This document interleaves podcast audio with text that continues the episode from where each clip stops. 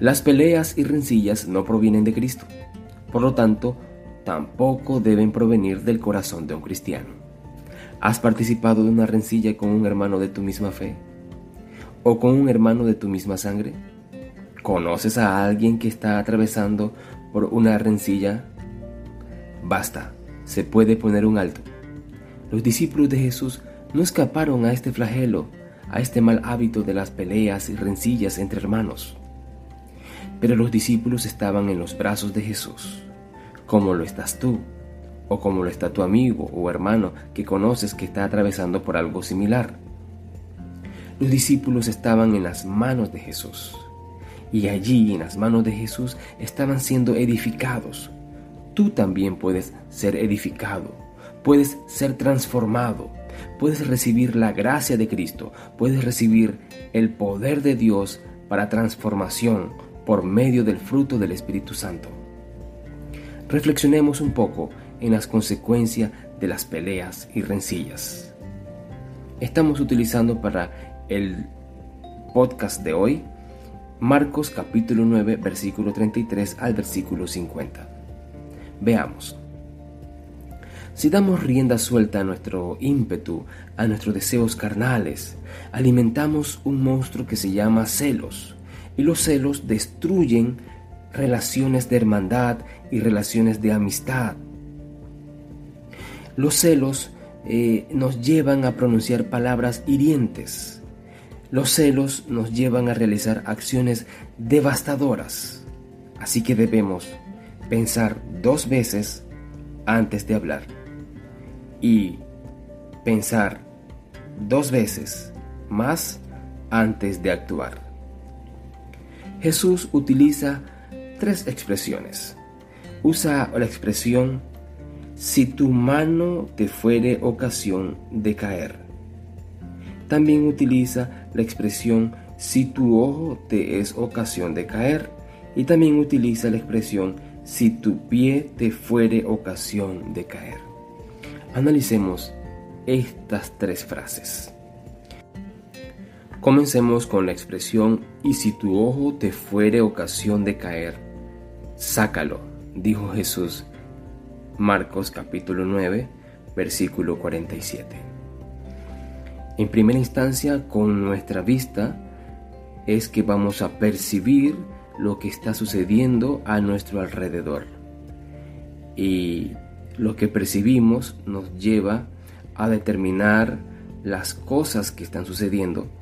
Pero en una primera mirada eh, no vamos a percibir completamente o realmente lo que está sucediendo. Podemos percibir mal las cosas, podemos determinar y hacer una conclusión equivocada. Por lo tanto, debemos tener mucho cuidado ya que nuestros, nuestro sentido de la vista es un sentido muy, muy sensible y, y podemos llegar a conclusiones erradas si no miramos bien si no echamos un ojo completamente a lo que está sucediendo. ¿Cuántas veces hemos caído en el error de pensar algo diferente a lo que estaba sucediendo? Porque nuestros ojos percibieron que, que algo, pero que al pasar del tiempo y a investigar bien, no era lo que pensábamos. Pero todo, todo entra por allí, por el sentido de la vista.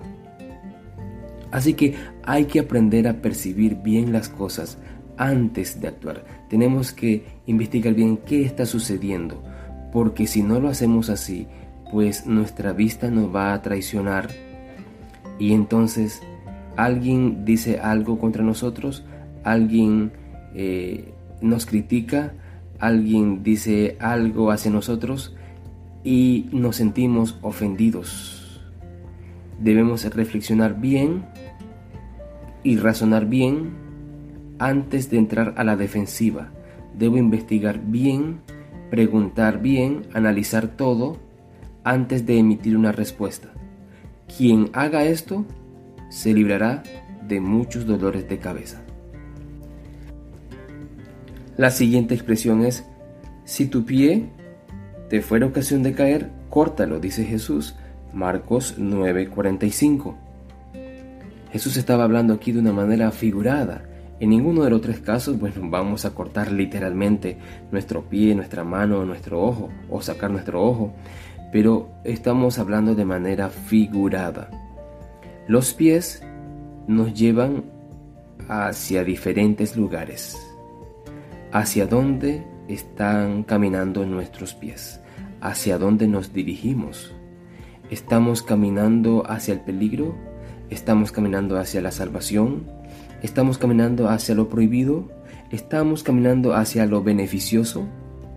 ¿Hacia dónde te están dirigiendo tus pies?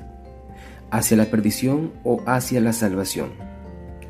Hacia donde dirijas tus pies, allí irá todo tu cuerpo. Es algo lógico, ¿verdad? Pero en un sentido figurado y espiritual, es de la misma manera. ¿Hacia dónde están corriendo tus pies? ¿Hacia dónde estás dirigiendo tu vida? Debes controlar eso. Porque si no controlas eso, pues los pies automáticamente van a caminar hacia el peligro, hacia lo equivocado, hacia lo prohibido, hacia la perdición. La siguiente expresión es, si tu mano te fuera ocasión de caer, córtala. Marcos capítulo 9 versículo 43.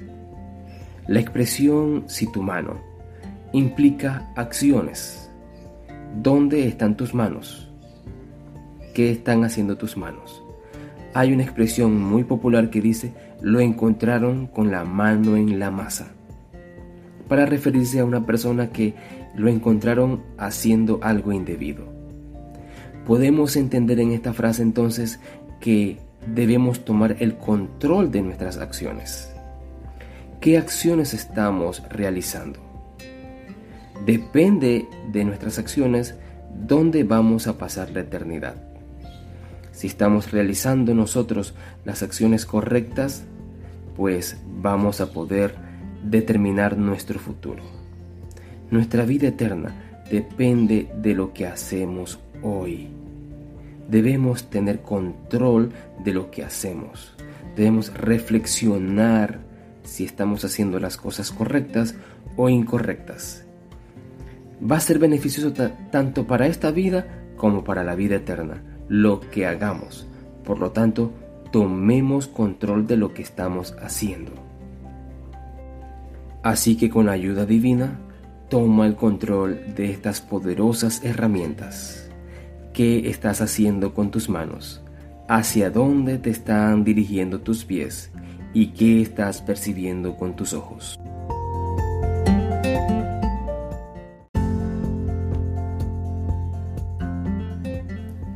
Si este podcast ayudó en tu vida espiritual, te invito a dar clic en el botón me gusta y a compartir el enlace con todos tus amigos.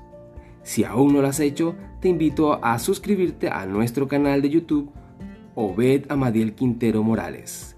Que Dios te bendiga. Hasta la próxima.